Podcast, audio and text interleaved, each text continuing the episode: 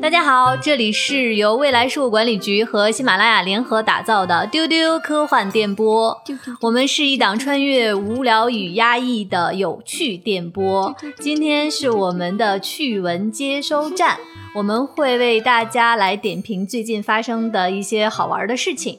我是本期的主持人，未来事务管理局的特工千一鹤。今天和我一起来进行分享的呢是两位老搭档，一位是未来局的局长姬少廷，大家好，哦丢丢丢另外一位是未来局的特工邓韵。 Hello Hello，我是邓韵。丢丢丢丢。那最近一周大家看到有什么好玩的事儿了吗？最近好玩事儿可多了，就是发现，在那个新闻领域，就是出现了三巨头的新闻，你这个不叫好玩的事儿，这叫可厉害的事儿。可厉害了。 老厉 害了，为什么呢？因为这个三巨头其实已经已经是上个世纪早已逝世的，然后屹立在那边，就是科幻领域的三巨头。他们三个人，哎，说出来名字大家可能就都知道了：阿西莫夫，嗯然后罗伯特·海因莱因和阿瑟·克拉克。哎，哇，但是竟然这周就都有跟他们三个相关的事儿，我就觉得还挺神奇的。就真的是跟他们仨相关的，不是大家就是凹对在一起的。对，不是嗯硬凹的， 就所以就是哎，一看哎，他们三个竟然还有有新鲜的事在儿。此相聚，嗯，三巨头在本周相聚。大家都知道的克拉克和导演库布里克一起合作的这个《二零零一太空漫游》这个电影，然后他最近是出了一个新的事儿，就是他们在拍卖当时片中所用的那个宇航服，啊，这个太不得了了，是是对哪哪这一个不套得了了，就是他们那个电影中的主角。大家如果看过这个电影，一定都有印象，就是跟他最关键的场景相关的，就是他们去那个黑石碑看的时候，哦，那个场景，对，，就在那个黑石碑，他们是去月球那一啊段吗？对对对，哦当时穿的那哦个银色的那个宇航服，然后背的身上的那个外载的，比如说氧气罐什么的器械是蓝色的，就整个设计哦，那套好很看，啊好好看，看，很好看，对哎对对，那红色、绿色有的卖吗？哎，对对，红色卖吗？ 就一点儿点儿卖好不好？你们干嘛？啊你们是清算资产的吗？你 们就特想问，就是哎，就我们就属于有卖的就不错了，结果我们还挑，还有其他颜色吗？对对啊对，还你想买得哎挑一起挑吗？你们因为其实月球那个场景嘛，就是大家都穿一样的嘛。。对，但是他后来那个更著名的场景，名场景里面，其实是他穿着那个红色红的，色的，然后戴着绿色的头盔，是最后那个跟跟 Dave 对决那对，一然小后它的段海报上啊，包括很经典的一些对纪念的宣传照上都是那个红色的。实话说，我觉得那套红色还不到拍卖的份儿呢，我也觉得为什么那就他可一能就就贵吧？很贵啊！那谁要卖啊？如果我是片方，我也不会拿出来哦，拍你卖。说不到拍卖的份儿，就是说不会把它拿出去卖对，不会，拿出来卖。他现在哦卖这个是，其实是因为做做过还蛮多 套的，因为做的多。对，可以拿出来拍卖啊。所以到底多少钱呢？起拍价是五万美元，然后预计可以拍到二十到三十万美元，哦，五万美元，当时心动了一下，觉得、嗯 哎呀，这没个 好像立人刻生就有想买了希望啊是吗你知道吗？人生有希望了，觉得攒攒钱似乎也行。对，竟然还有了一点心思呢。哎，心动了一下，结果说哦哇哦，膨就胀了呢嗯太贵了。如果这是拍卖不是卖， 没有那么简单。 哎，好贵啊！真的，这这应该是我我听说过最贵的手办了吧？手 手办， What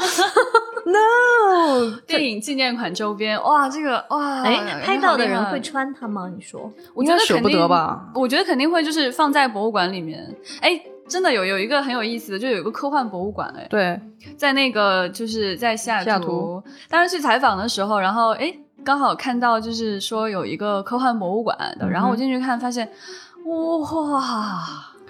哇，科幻迷的天堂是吗？我的妈呀，同学们，不得了，真的太不得了了！它有各种很厉害的收藏，比如说它门口有个车。哦，那是后来有一次我们去那个港恩研究中心了之后，呃，又去看了一次那个博物馆。我应该是去过两次。我哇哦第一次去看的时候，我当时看到的很多藏品已经让我很震惊了。第二次我注意到了更多的藏品。我跟你们说说都看到了啥哈，在门口悬挂着一辆汽车，就是吊在那个博物馆的高空上，是《银翼杀手》里面那辆车。哇哇我刚刚在猜，因为他说汽车，我还在猜会不会是比如说回到未来或什么。对我是是在是想银翼，杀而且手他说那个汽车是吊挂在那里，嗯耶，那确实了，因为它很合是理飞的哎，嘛，很合理，嗯对啊很合理飞。车对，然后它里面还有什么呢？还有那个《银翼杀手》的那件雨衣，哇 哦！哇哦，呃，它那博物馆有多大？不是很大，然后大概有两三层，它里面还有什么呢？还有异形，还有啊终异结形者本形吗？ 异形的什 么？应该就是一个模型，对，它就是一个呃比真人稍微高一点点的一个异形的模型。嗯，对，嗯然后呃，它就是分几个区域，有科幻区域，然后有恐怖片区域等等等等。然后在科幻片区域还有很可爱的东西，比如它有一个那个人工智能，就是斯皮尔伯格那个 AI 里边的那只熊，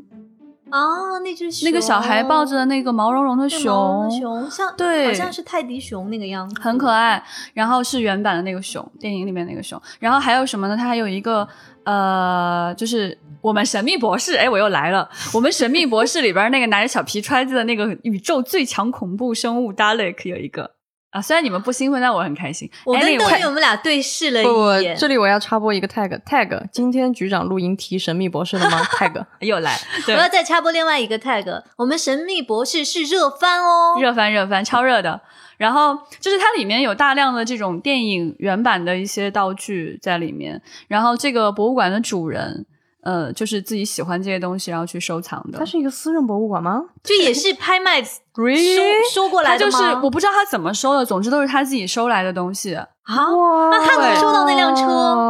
Exactly。Exactly，就是这个是才让令你嫉妒到抓狂的地方。这不是什么公共的博物馆，有钱的这就快乐是一你无个法想象对，这就是有一个人他收藏了很多东西，然后他没地方放，他搞了一个博物馆，啊然后也给你们看看吧。对，还有一个对跟他很像的，就是那个《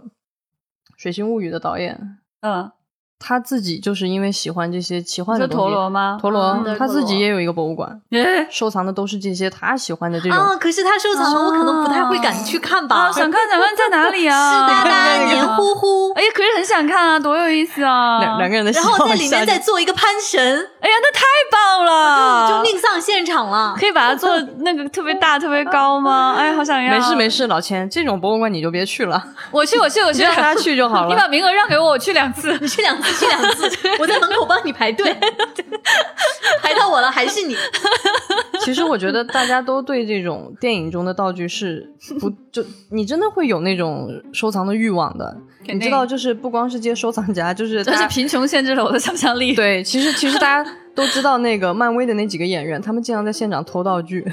啊， 就比如有说点雷神的锤子。子，他就会用着用着，然后就是说哦那个、啊、丢找了找不到了， 啊对其实自己 就可是他那个偷不太好回家藏了吧。 Anyway，反正人家带走了。他漫威真的丢过蛮多道具的，就是那些小东西。啊好然后他们后来在羡慕啊访谈的时候还会互相在那边说：“嗯，那个是你拿走了吗？” 没有，我没拿，那是那个谁谁谁拿了吧？好可爱啊，觉得有点可爱这种心情我我能理解，因为在我过去的工作中，会有很多的那个，就是在 做一个片子的时候，不得了，千老会师，有你应该摸到过一些对，真会实有道很具多吧？ 片方提供，就是现场就是真实的一些一些道具，嗯，哦，包括做星战的专访的时候，他的那些道具，呃，是有保险公司的人在旁 边，就是因为盯着它你是看它是真实的，对然后是在真的美国很他那珍个贵他就给这个道具投保，嗯然后就是因为现场有很多观众， 所以保险公司的人会在旁边看着。但是我那个时候因为对科幻，呃，最开始的时候我记得，呃，对不起啊，《星际迷航迷》 可以当时做理解星际迷航没关系，的时候喜欢科幻的人也不喜有欢那我个们飞冷番。船在现场，你看，他甚至叫不出来那个飞船的名字。 有不是有叫一不个飞船不不是叫不出来，我不知道怎么摆，啊、啊你是说企业号吗？Enterprise 吗？呃，是吧？ 环顾其了我，看的那个样子，当时当时在现场，我我去摆那个道具，不知道哪个是正，哪个是 反，对就是能方位。能能理解吧？就是没有看之前，呃嗯，我心都碎了，好吧，我但是可你以看可以理解那种心情。你看这现场，我觉得你俩要打起来，一个就是在那边就巨想要这种机会，然后另外一个就哦那个不我知道摸怎么到了，摆但是我不知道怎么摆不，哦应呢该。是巨想要，班上有一个有一个人把它给摆反了。啊还摸过，你知道吗？还来回摆，哎呦我天啊！你看看人生的差距，哎，哎不过说起来，咱们公司也有这样一个很重要的东西呢。 哦，啊对，哎，我跟你讲，这东西留的时间久了，那就可值钱了，将来肯定也很有能趣拍卖，但是我们不会卖的。 就关键是好玩儿。啊，我知道是什么，哎，有对意思。请局长来展开讲讲对它其实不是电影里面的道具，但是它的意义可能非同凡响。《流浪地球》里面的那件灰色的制服，对，哎，但是呢，它这个制服呢，它其实不是里面的，道具对，是演员穿过的 吗？呃不，是你可以算是个演员吧，他其啊实有闪他过，他有他有哎他有客算 串，他有客串，有特别细心的人才能看到他那个客串，因为他是用照片客串的。他其实，在里面算是一个宇航员的身份，跟吴京啊在一起。那这么奇怪的人是谁呢？ 哈哈哈，他就是刘慈欣。 哈哈哈哈！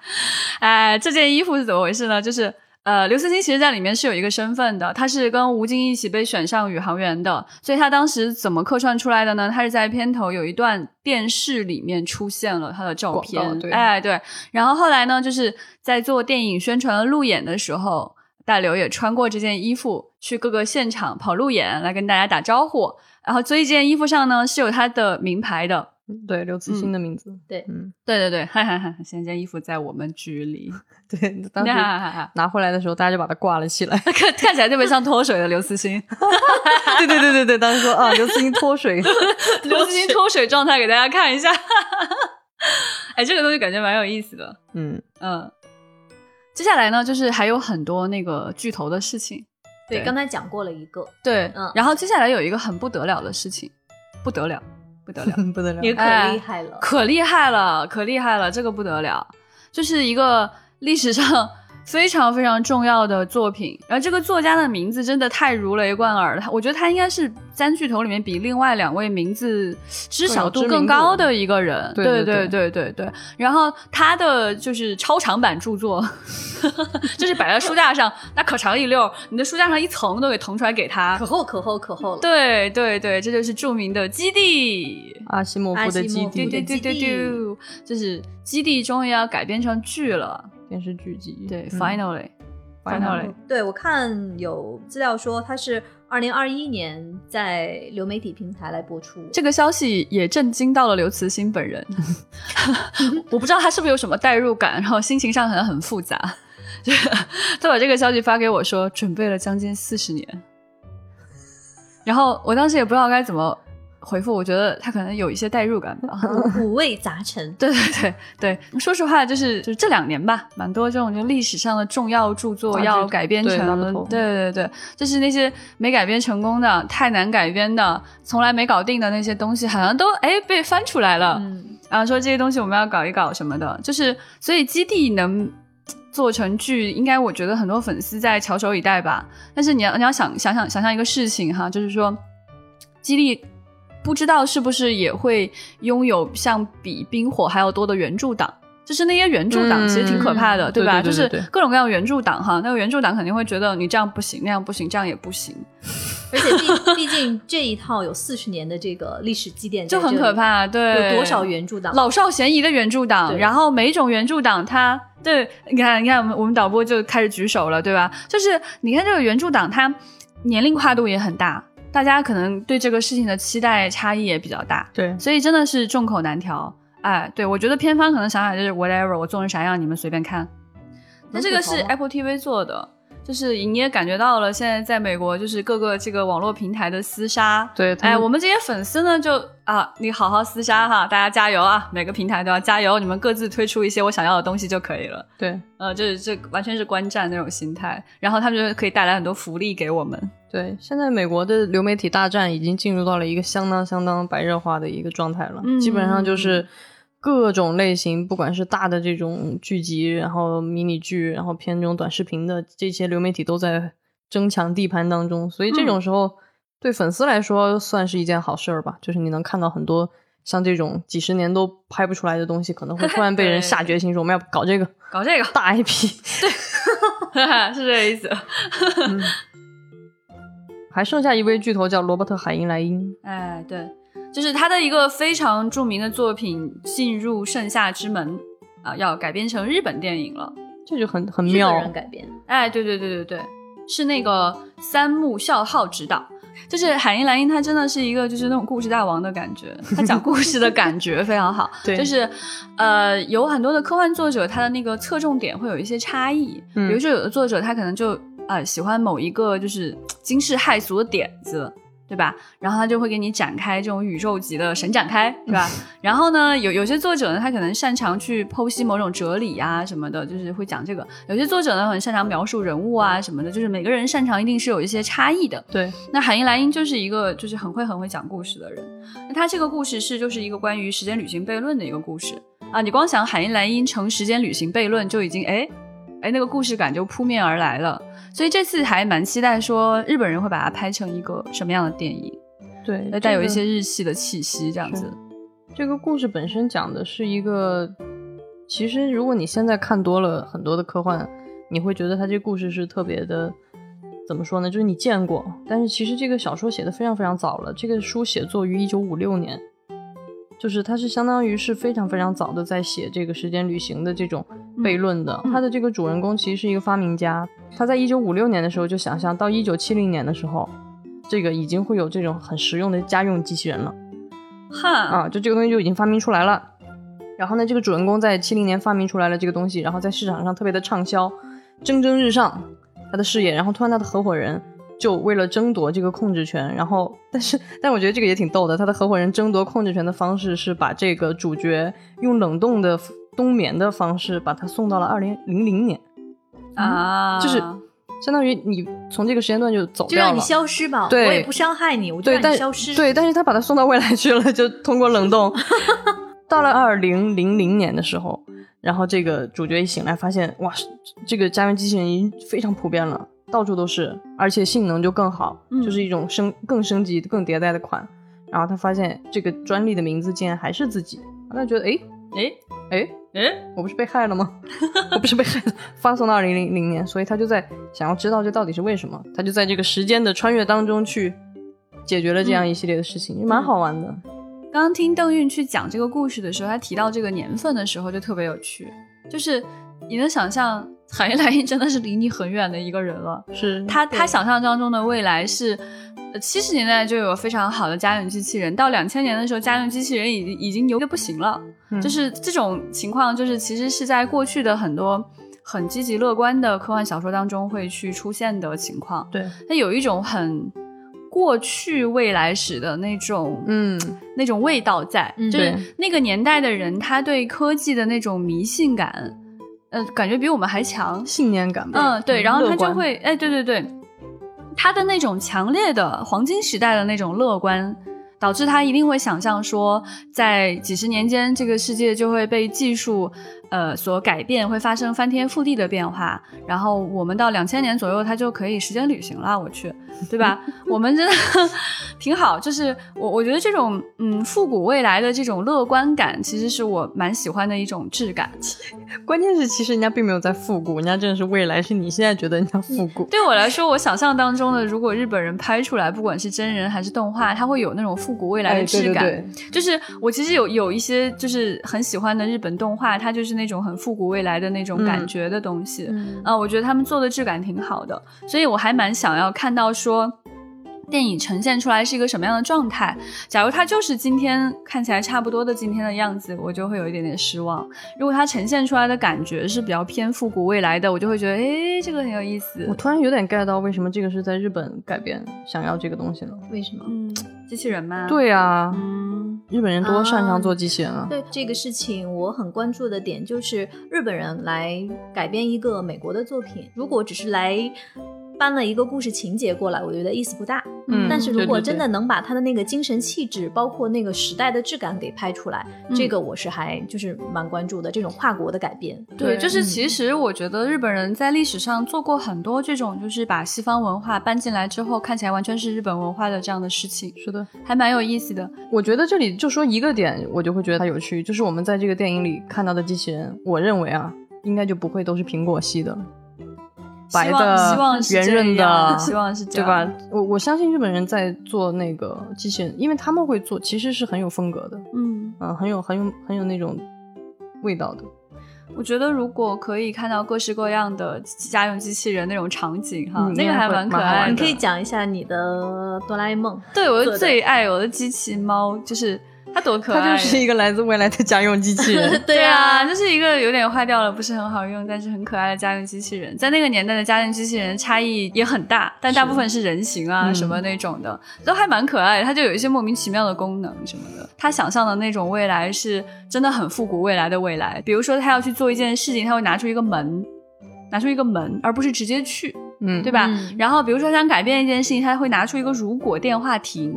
电话亭，同学们，同学们 ，come on，对吧？就是他做事情的那个方法，还有什么放大、缩小，这么牛、这么牛的事情是个灯。放大灯，哎，就是这个就很有意思，所以我就很着迷于这种很复古未来的想象，嗯，期待一下吧，对，期待一下吧。嗯。嗯，那另外一个呢，不是三巨头了，但是也是非常重要的事情，而且也是重要的事情，要在日本有新的发展。又啊是日本是是是，有一个著名的名片，又要有新作了。当然，我们可能比较熟悉的电影，对吧？是呃，雷德利·斯科特那一个版本，一一九八二年的那个呃《银翼杀手》，这是是我心目中成立的改编。对，最近这两年被大家又知道的原因，是因为拍了《银翼杀手二零四九》，对，就是维伦纽瓦拍的这个，也就是这个人呢，他拍过《降临》，然后他正在搞《沙丘》。在日本呢，就是《银翼杀手》有过一个短片，只有十五分钟，呃，是渡边信一郎做的，对所以这一次呢，他会改编成这个动画剧集，是渡边信一郎和神山健治一起来做这个《银翼杀手》。对，呃，我觉得还是可以期待一下的。渡边信一郎他的那个就是片单历史很长了，像大家可能比较熟悉的是《星际牛仔》这样的，就是历史上非常著名的作品。然后呢，呃，如果对日本动画不太熟悉的人呢，其实你也有可能知道他的那个原因，是因为他参与过《黑客帝国》的动画版动画的制作，是对里面就有很多的不同的动画大师组合在一起，每人出一个小短片。渡边信一郎就参与过其中的两个短片，其中一个是前辈的最爱， Kids Story，对，它里面有一个讲小孩的故事的。对，就是讲一个少年突然被启发了，对这么一个故事。然后这个少年有出现在第三部第三部里面。另外一个呢，就是那个侦探故事，嗯，在火车上的一段侦探故事也是他做的。我觉得渡边信一郎可能他比较擅长这种打斗场面，看起来非常的精彩。所以之前他所改编的那个短片，就是《银翼杀手》的那个很短的短片，也是这样的一种感受。他讲就是大停电之后，大家会认为这是复制人的问题，就人造人这个事情就被停止了，然后主人公去解决这样一个问题啊，什么这样的一件事情。对，嗯所以嗯，我觉得他还是蛮适合去做这个《银翼杀手》的续作的，他很有自己的一个风格在里面。对，嗯我这边其实还关注到一个特别有意思的，但是也很厉害的一个人，是配乐大师汉斯季默。哦，这个人太知名了，现在越来越著名了，我觉得。而且就它是它有一嗯知种名度越来越无处高不在的感觉。对，呃，对对，我觉得说到这个人的名字，就应该会带起很多 BGM 的那种感嗯觉。对对对然后他最近接受一个采访，他就说，今年快忙死了，嗯有七部电影要上映。他说，很多人都是因为就是今年这个突发的疫情，工作骤减，但是他从来没有像今年这么忙过。有意思。然后对我，我就我们就看了一下他今年有哪些电影，我们算一下啊，有《沙丘》，刚才说到的《嗯沙丘》，有《壮志凌云》的续集续，作对嗯续作，呃，第三部是有《零零七》《无暇赴嗯死》呃，然后有《神奇女侠一九八四哎，我们这个就特别对对对喂，就是它有那种八十年代电子乐在里面。》，》然后关键是对下一个你听《海绵宝宝 这营人救接大活儿冒挺有意险，思啊，就是就是天上一脚地上一脚的，啥都行。对啥都它真行的是什么都能做。对还有一个我这个确实我没有不太了解，《哈里哈福特》这个片子不了解。另外就是《乡下人的悲歌》，它一共是有这七部电影来上映。嗯，天啊嗯，，然后邓韵可以讲一讲他之前有什么作品。就是我们说好莱坞现在有几个最重要的配乐的这种大师，其中一个就是汉斯季默，然后他的风格也非常明显，他很喜欢用那种很大气的管弦乐的这种方式，但是他与此同时呢，又不是说特别特别完全复古，他也会做很多新的尝试。然后就刚刚为什么我们感觉到他好像什么片子都能接，他真的是一个风格特别嗯的、挺有意思，多元多样的，对就是他在早期有很多音乐，大家肯定都非常知道，比如说我举一些最知名的例子啊，比如说那个《加勒比海盗》，哎，哎，丢丢丢丢丢丢丢丢丢丢丢丢丢，对你一听 你就觉得，对，因为汉好斯季喜默欢这个，汉斯季默是很擅长做这种让你觉得特别热血，对对就对是对，其实说白了就是大片专对用的他，那他种。是这对样，对我对觉得他的风格是那种特别恢宏的，恢宏但是有嗯非常强的节奏感，嗯对这个我觉得是他的特点。他搭配对大片就会嗯让你觉得很爽。就他其实有、也有很强的那种商业感在里面，对比方说，他曾经有一次的一个配乐是拿了当那一年的那个金球奖的配乐提名，就是《珍珠港》啊嗯这个风格就完全不一样了，因为《对珍珠港》的故事本身比较要更忧伤一点，所以大家应该对记得那个感觉。狮子王也是他的，哎对，是吧？哦，对。那太著名了，对所有人都会唱的主题曲，就是你发现没有，他就是写配乐能去拿奥斯卡的最佳配乐，然后顺便对对写了一个对主题曲能够去拿艾美奖，对，。就属于这种这样一个人。 是是，然后还比较好玩的是，你听他这种很欧美的，然后他其实给功夫熊猫配做了配 乐哦，功夫熊猫那段我特别，就是好我可爱嗯听到那段就高兴，就是大家就是可以自己搜一下功夫熊猫的主旋律，就是。它被那个就是功夫熊猫，就是被崩上天的时候，就是那段旋律，就神龙大侠 从天而降，哎，我就是们大那家可个以待会听儿一请下。导播切一下进来，给大家听两秒好对吗？对，就是那一段，听到。到就特别高兴。嗯然后那段你没想到也是他的，对，然它后可有意思，你看它还有别的，就是像蝙蝠侠，对他在后来跟诺兰一直是在合作就对是他作跟诺兰搞在一起，搞了很多很多东西，包括《盗梦空间》这这些都是他的。哎是是，蝙蝠侠那几部是他的，对，敦刻尔克，对，哎，还有挺可爱的东西哈，他还做了那个神偷奶爸。嗯反正就是他做过很多的那个片子，然后大家就是可以去点开他的人名，就能看到那种几百个相关的那种词反正条出来。反正嗯前两天我跟钱老师就不小心哼了一下那个《嗯壮志壮凌志云》凌的云第一主题部的曲。Take 对 my breath away，然后导致这两天我脑子里一直都是那个噔噔噔噔噔 嘟嘟嘟嘟嘟嘟。嘟嘟嘟嘟嘟。对，希望今天你听完节目以后也会被这个旋律洗脑。然后接下来都会跟我们一起唱，不管唱什么旋律，都会用丢丢丢的声音。说完这个大师啊，其实就是这周还有个特别有意思的，也是跟音乐有关的，就是星战的歌单。对但是说星战的歌单可能不准确，它其实是星战的官方在一个海外的这个音乐平台叫 Spotify，然后给它底下的角色创建了歌单，就相当于，比如就说这个人，他如果平时自己呃戴着耳机一直在听音乐的话，大概就是他听的对音乐，就是这个意系思啊 统会给他列出他的常听的歌单是什么风格。对这很有意思，这其实就是人设的一部其分。实是人设，对而且他嗯玩的就不是说在那个故事内部，他就跳出来了，就是跟跟这些爱好做了结合。然后我看了一下，它里边比如说那个咱们那个新的这个开罗人这个这个男主 角，就是后来黑化的那个，他的歌单就是特别的中二且暗黑，就你 想到他符合那个感觉就是那种。嗯嗯对又中二又暗黑，啊对，就是哎对我要去黑暗面，我要去找我的，我要去找我的黑暗原力，然后就傻傻的，然后、哦这个人本人很有意思，就是他跟那个寡姐两个人演啊的、那演个了婚姻故事 marriage 那个嘛，对对对他在里面还唱了一段歌，我发现他声音很好听，本人好像还蛮有才艺的，对对感觉对嗯嗯，嗯很厉害。他现在有很多新的粉丝，很多人喜欢他，对嗯，有一个人也特别逗，梅斯温度在《星战》里面，塞缪尔·杰克逊演的那个角色，就塞缪尔·杰克嗯逊因为是个黑人嘛，然后呢，他出名就是因为他就是一个很暴躁的大叔，就说话特别的臭，就特别喜欢骂脏字。啊大家后来看《神盾局局长》也是他演的嘛，对就是一个很火爆的脾气。嗯他在那个呃《星战》里，他那个角色其实也是有点这种感觉，就是属嗯于不要惹我那种。听的那歌单就是爵士和 rap，嗯，挺就有 rap 我就我就笑场了，就是又有那种古典的是那个被这猫挠了的人对吧？对啊，哦、就他后来演神盾局局长，就是被猫挠嘛，就瞎了一只眼睛，戴个眼罩，很酷。很有意思。我觉得就是被猫挠那个也是一个经典人设的一部分，仿佛跟他浑然一体了。对，我看到这个歌单，其实我以为会给嗯列出来的歌单是特别反差的那种感觉。啊， 他他其实还是比较贴的。比如说那个里面啊我角我其色实嗯有一个对达斯莫尔，他是那个也是一个黑武士那种的。就你们应该没看过《星战》，你可能看过那张图，就是他全身都是红的，但是会有黑色的那种条纹状的， 然后长着两个犄角，拿了一个嗯非常夸张的那个光剑。然后他听的是死 亡金属，就很好笑，我觉得。好，嗯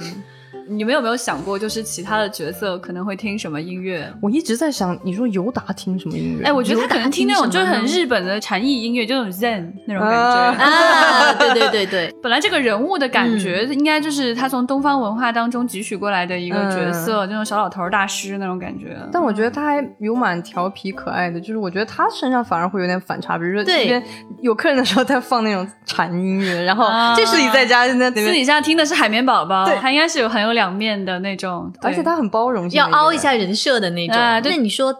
达斯维达听啥呢？达斯维他不听音乐吧？ 因为都都有都一被种烧了是吗？耳朵什么听靡不到。靡之音这种软弱的、柔软，就不要这个东西，哎 什有么点东意西？思。他说不定也可以听点古典音乐，对啊古典音乐里面其实也有可能就是他看得上的东西。那他可能应该会比较喜欢贝多芬之类的吧？嗯，嗯，可是我觉得这个就不好玩儿了。就没有反差。我们对我们没有希望反达斯维差达听的是那种功夫熊猫什么我的，觉得是达吧？达斯维达说不定喜欢听 rap 呀，因为他也说不出来 了。好坏啊！说不出 来，坏了。就是互补他一不会下。气到就把那个，就是一下就把那个音响给震碎吗？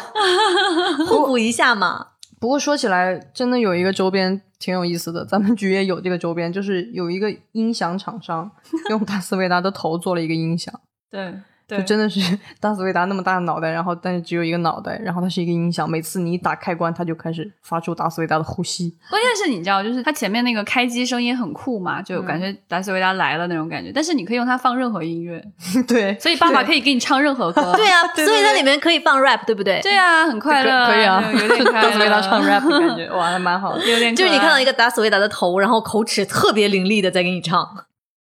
那最近呢，又是有一个重量级的科幻类的奖项公布了获奖名单。咱们在之前的节目里有跟大家分享过，包括星云奖在内的一些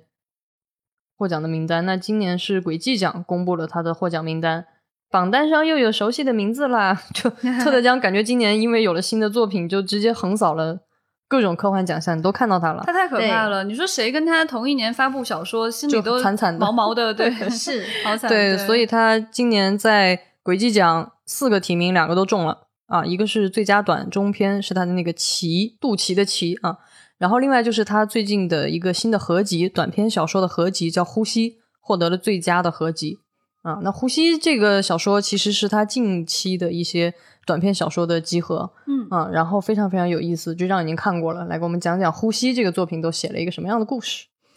对，我觉得《呼吸》这个作品本身，哎呦，就很难无剧透去讲。 没关系，因为我觉得特德的魅力其实呃不是对某对，种不是所谓的情节或者是对对，嗯嗯嗯，嗯，就是呃，我觉得特德江他比较擅长的是在短片之中给你构架一个新的世界观。科幻迷最嗨的东西呢，往往就是这种新的世界观的展开。对，对，就是你会呃去刷新我的世界观，撼动我的世界观，然后去给我一些新的巨大的震撼，往往是来自于这样的一些方向上。所以特德江的作品往往都能够横扫各种大奖，就是他在历史上其实呃出道三十年只写过十七个短片，嗯，嗯，就是当然，我们说出道三十年只写过十七个短片的人也不是少数，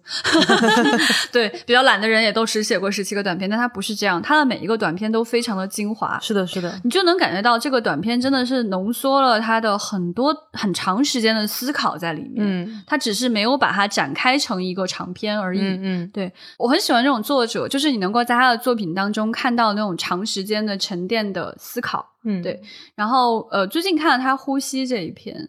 就是大家简直就是奉若神明， 我觉得很有意思。他其实设想了某种生物，嗯呃，这种生物它内部的结构是在文章当中逐渐展开的。嗯呃，他嗯先讲说这种生物它每天要耗费两个肺的空气，然后呢，嗯紧接着他又说这个肺是可以换的，然后就诶，嗯就一开始你觉得说是不是人类末世人类那种，对对对就是对对空气不太好，然后后来又说他们完全按照某种生物钟在运作，然后终于有一天出现了某个问题是什么呢？就是呃在宣告某个宣布的时候，没卡上那个钟声响起的声音，嗯嗯，就是话没有说完，钟声就响起来了。呃，嗯本地人觉得很蹊跷，紧接着很多地方都出现了这样一个问题：主人公是个科学家，他就想知道发生了什么事情，是不是出了什么问题？嗯，然后他就开始给自己做实验，拿自己做实验，拿自己做实验，对，然后他拿自己做实验之后，你会发现，哎，这种生物有点儿，呃，蒸汽朋克，有点儿 机械的是吗？对，还有点华美，钱老师。嗯，对，然后还有光的作用，然后呃就是它里面做了特别多复杂的机械的这种设置。嗯你可以想象这个生物如果被画出来，会是一种什么样的美感？嗯嗯，对，嗯然后它逐渐揭晓，到最后此处有剧透。特德将不怕剧透， OK，它讲的是说什么呢？就是这个生物它最终发现不是那个钟出问题了，是他们自己出问题了，嗯是他们自己慢了。哦，对，就是他们所有的生物变慢了，而时间没有发生过问题。 Interesting，对，然后他说什么意思呢？就是说，呃，他们是依靠空气的这个压力来给自己提供某种能量的。然后当这个气压变小了之后，他们的它这就个变慢啊、思了考就变慢了。就从朱迪变成了腐烂，腐烂哎是我的天，你们 啊啊，好吧，OK，Anyway，、就这篇文章的后记呢，他就讲说，就是他其实讨论的这个问题，就是宇宙熵增的问题。哦，对，就是说，呃，我们是在制造无序的，我们对做的对任何对一件事情就会让宇宙熵增，而我们吸收的能量，化学能量是有序的，也就是说，嗯我们是靠呃消耗有序、制造无序来维生。嗯，就像这种嗯生物一样，哎它靠 interesting 空气来维生，所以它最终想想讲的是，如果说宇宙的无序增加到一定程度之后，那么这个宇宙会消亡。嗯所以它的这个主人公，他在用一种很有美感的方式，在描述一个种族的消亡，哇，嗯不愧是特德，嗯还是很有意思。我不得不说，特德大神是不会让人失望的，就是对不管你喜不喜欢他这个新的世界观或者这个新的故事，嗯那他总会给你一个新的点，他绝对对是站得住的。他即使是描述的只是宇宙熵增，我的天，同学们，同学们，熵增这个问题有多少人讨论过？是，而有且多其少实是人个给蛮过这无种聊宇宙的级的美感？对 对对，你看着看着，其实你已经知道他想说什么，但是你很嗯愿意读完这篇文章，嗯因为他的语言真的很优美，像一个文明的逝者留给你的一封信一样那样优美。呃，啊这个形容的很好 哎，对，他的意思是说，他希望如果未来有能够突破宇宙的探险者发现他们这个文明的话，可能会读到他这封信。哇，对，right amazing right，很 amazing， 棒，就他在这个文章的，就是呼吸的这个末尾，就开始讲这个，就是给给这个探险者说话了。嗯，他逐渐开始就是展现出说，可能他希望能跟别的宇宙的人对话的这样的一个姿态了。所以他有一段话，我觉得很有意思啊。给大家读 一下，我希望你不要因为知道了这样的结局就感到悲哀。希望你们的探险不仅仅是为了搜索充当空气槽的其他宇宙，希望你们是在求知欲的激发下，渴望见识宇宙，呼出一口气能产生什么结果。因为即使一座宇宙的寿命可以预测，宇宙中生命的多样性也是无法统计的。我们的建筑、我们的美术、音乐和诗词是我们各自的生命，没有一个可以预测，因为这些都不是必然的。我们的宇宙在滑向平衡点的过程中，也许只能静静的呼气，但它繁衍出的我们这个丰富多彩的世界却是个奇迹。只有诞生了你们的宇宙，才能与之媲美。探险者，尽管你读到这里的时候，我去世已久，但我还是要送你一句临别赠言：仔细想想，得以存在便是一个奇迹，能够思考就是一件乐事。我觉得我有权告诉你这一点，因为在刻下这些文字的时候，我就是这样想的。Oh 哎呀，写的真好，是不是喜欢？哇，喜欢，就是它的哇这个高度、气魄、诗意、浪漫、太棒了温柔感，就是他面对真的毁真的灭、面对灭亡那种温柔，他重新去珍视你所有的创造和多样性的时候，那种哎呀，而且刚才局长在读的时候，我在想，其实包括他的降临也是一个书嗯信体。然后为什么这个对人会喜欢这样的一个题材？我觉得他是一个很深情表达的一个人，是是才会喜是欢用书信这样的一个形式。娓娓道来，对嗯，嗯而且我觉得书信是一种比较平等的交流，就是比如说，啊对对，吧？你作为创作者，其实你有的时它候不会是那凌种驾上帝在，之手的感觉，对嗯对哎，真的好，对我好喜欢他，就是我觉得他是有一种看透宇宙，然后又重新珍视当下的那种人，就是他嗯非常明白这个世界的灭亡，自己的灭亡是什么意思。他不会把人类的存在、我们的创造看得渺小，是的，这个是我非常非常喜欢他的一点。这是一嗯对个真正看透了的人，嗯你是不会对一切感觉到灰暗跟毁灭的。而且我特别喜欢他刚刚提的那个点，就是我们的所有的创造，它无法预测是为什么呢？因为它不是必要的。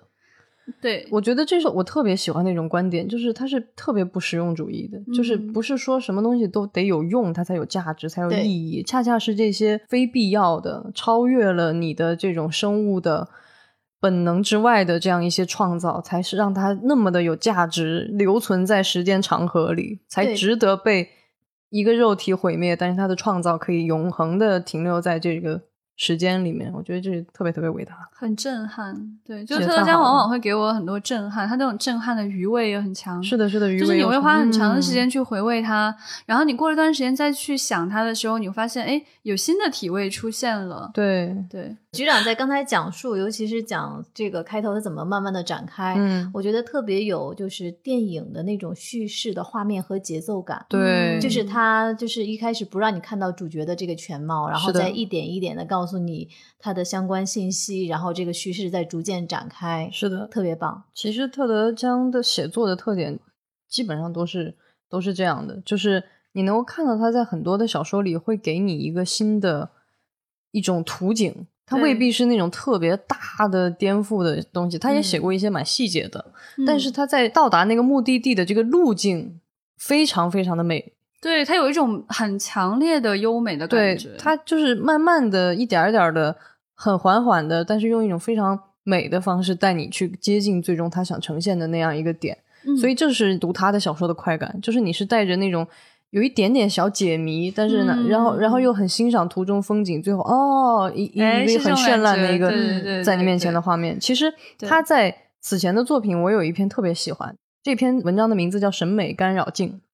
讲了一个什么事儿呢？就是因为咱们在现代社会，不管你承不承认，其实大家都是以貌取人的，一定程度上。比如说，我们觉得美的人，你多多少少你会对他有一些先天的亲近感。比如说，我同时不认识的两个陌生人，一个更美一点，你嗯不自觉的很难控制的会对他有一些一定的这种更好的这种情绪和反馈在里边儿。嗯特德其实就在思考这个东西带来的这种社会的偏差和这种我们行为的各种的偏见。然后呢，他就假设说未来就会有这样一种审美干扰镜，如果我把它打开了，这个世界上所有的人对我来说，我能够看出他们有差别，但是我不会感受到那种谁比谁更美、啊，有一或者谁种更丑。但是呢，这个审美干扰镜就有非常大的争议，就是有的人就会觉得。那美就是应该更值得有这种东西，它好像成了我们文明的某种内在的动力。嗯然后这篇小说的写作方式也非常有趣，它是完全以这种，比如说我给谁写的信，然后另外一个人在论坛上发的观点，或者是谁的演讲，他就把这些人不同的观点，用这样一种他们诉诉说的方式，完全给呈现出来。所以非常非常有意思。然后在这个里面，有的人是绝对赞成的，然后他会描述说，我关掉这个以后，我怎么样感觉好。有的人是不赞成的，他就说我开了一段时间以后，我就要把它关掉啊。有的人会为这个去宣扬，你就能看到这么小的一个切入点，他把这个里面社会上不同的身份、不同性别、不同这些想法的人，然后他们在这个里边儿做的这些不一样的事情、做的观点，全部给你展现出来。嗯非常非常巧妙，我觉得，而且写的很有意思。他在最后也没有给你什么所谓的对错，对他就把嗯思考全部留给你，你嗯自己看了你就觉得，哎，我当时看完以后，我也思考了很久，就是到底应不应该有这样的东西。对，它就是会从一个很小的那个科幻的点去切入，然后它能够给你展现的是人性的善恶美，嗯然后它会给你展现的是整个社会可能对这个问题给出的反馈。对对，就是呃，有的时候他给你展现的那个世界观，确实是你没有见过的世界观， 对，这个就很厉害。说实话，其实我们也希望有机会可以单独聊一期特德江，好感觉有聊不完的内容。嗯是对的呢，很喜欢，我觉他得他太扎实了。虽然只有十七个短片，但每一个短片拎出来都能讲半小时以上。对，而且时不时的还可以再给大家念一下。呃很推荐大家自己去看对去对体会这种，因为我们每个人念还会有我们每个人自己的情绪在里边。是的是那的你是如果的自己去看的话，它在你心里的回响是不嗯对一样的。好棒啊！嗯，所以局长最近有没有看到什么好玩的事儿？最近大家就是可能因为那个电视剧已经放完了，所以大家对它有点放松了。对，但它其实就是还是不交稿嘛，对吧？哦它就是马丁，乔治啊阿阿乔治马丁对，啊啊！就是自从有人把它写成那个啊啊那个感觉之后，嗯我就有点没有办法再用那个 R 这个字母代入，他就乔治啊啊马丁，对，乔治马丁就他是 最近咋了？他就说他他说他写得可快了， 哦、r e a l l y What？哎我会信 吗？哎呀，可有意思了。对，就说跟大家跟读者通报哈，对，身体倍儿棒，不用担心。对，因为大家就是祝他长寿嘛，希望他身体好。现在我们是要祝我们自己长寿吧？ 是这意思， 就是得等他洗多点嘛。对，然后说他这个凛冬的寒风进展稳定啊，昨天写完了一章，三天前写完了一章，上周还写完了一章。哎 Really？哇 哦，耶！但是他说 OK 说的内容很多，还要写很久，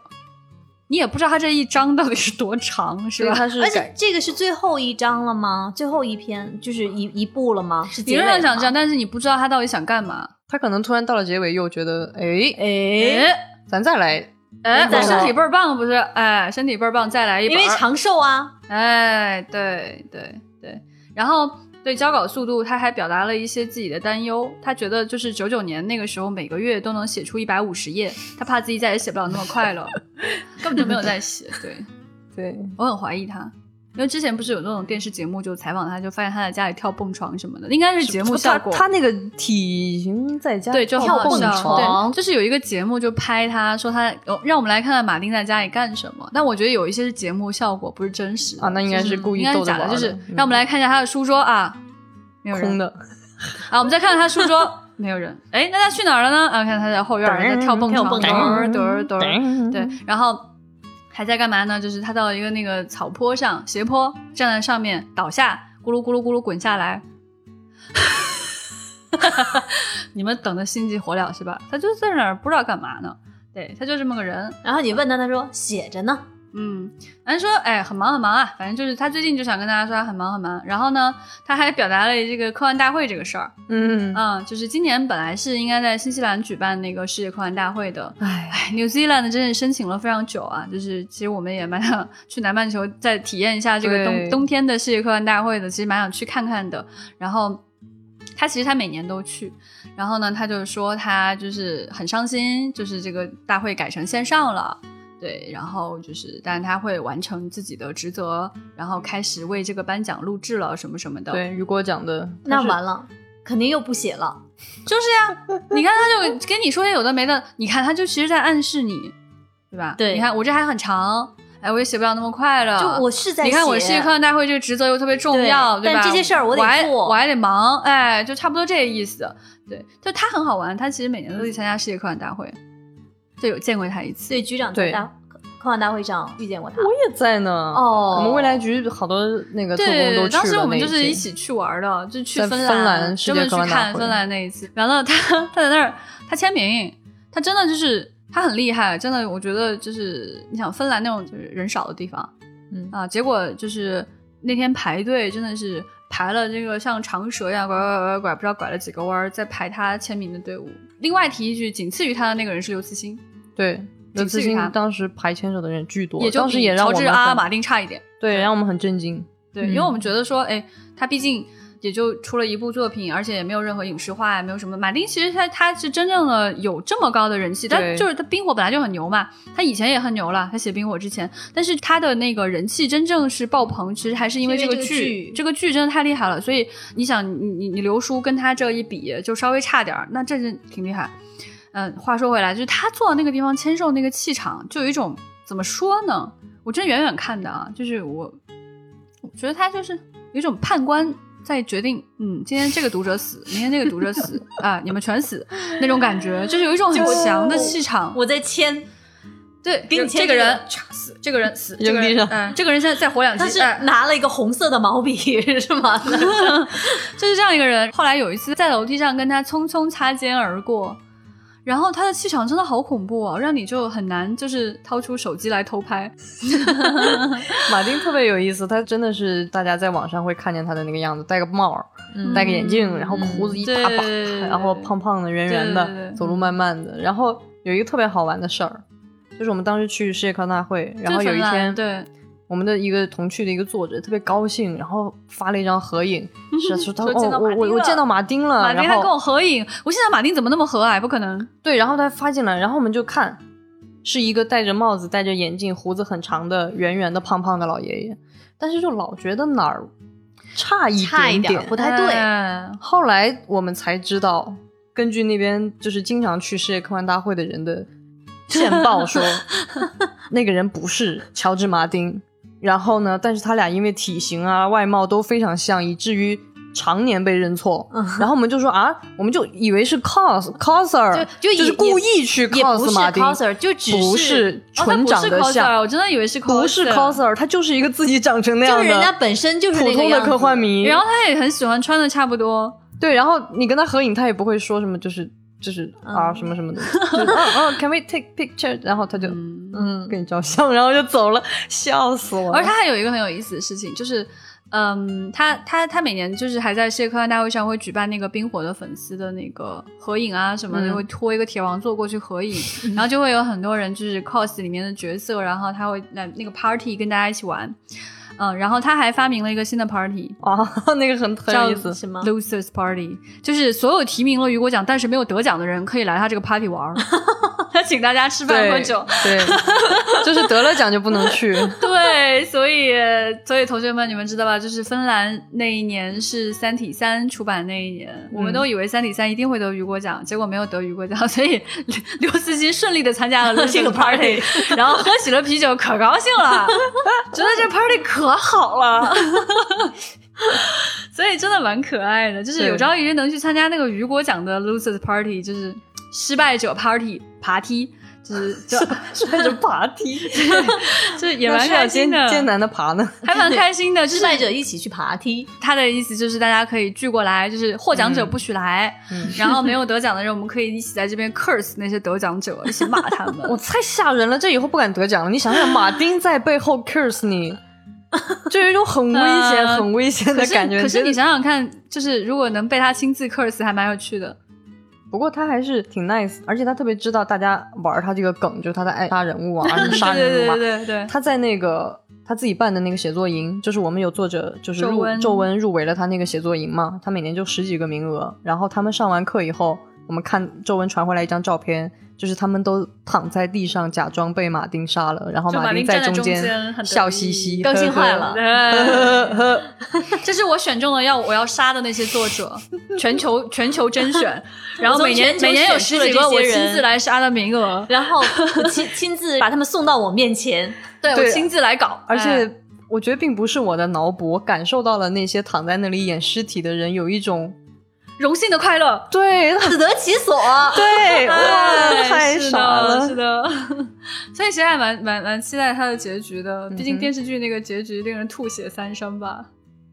我听说一个说法，就是他开始不愿意写这个结局了，是嗯因为就是电视剧中间给他改编的太好了，啊他就觉得说那我还写啥呢？哦，那这两个编剧真是做了大好事了，对是吧？但是呢，因为这个最终集出来之后又改成这样，然后就老爷子好生气说，那我还是来写吧，你们写了个啥？ 哎，这挺好，这整挺好，整挺好，还是可以写的，整挺好。然后我我觉得挺有意思，就是当时大家不是说说这个烂尾结尾是最嗯好的书的广告，对对对，那那不嗯你不得去看他后边说了啥呀？嗯那这广告可贵，太贵了，这得。好吧，马大爷，好好写书吧。哎，身体倍儿棒。是妈妈香。嗯，健康长寿。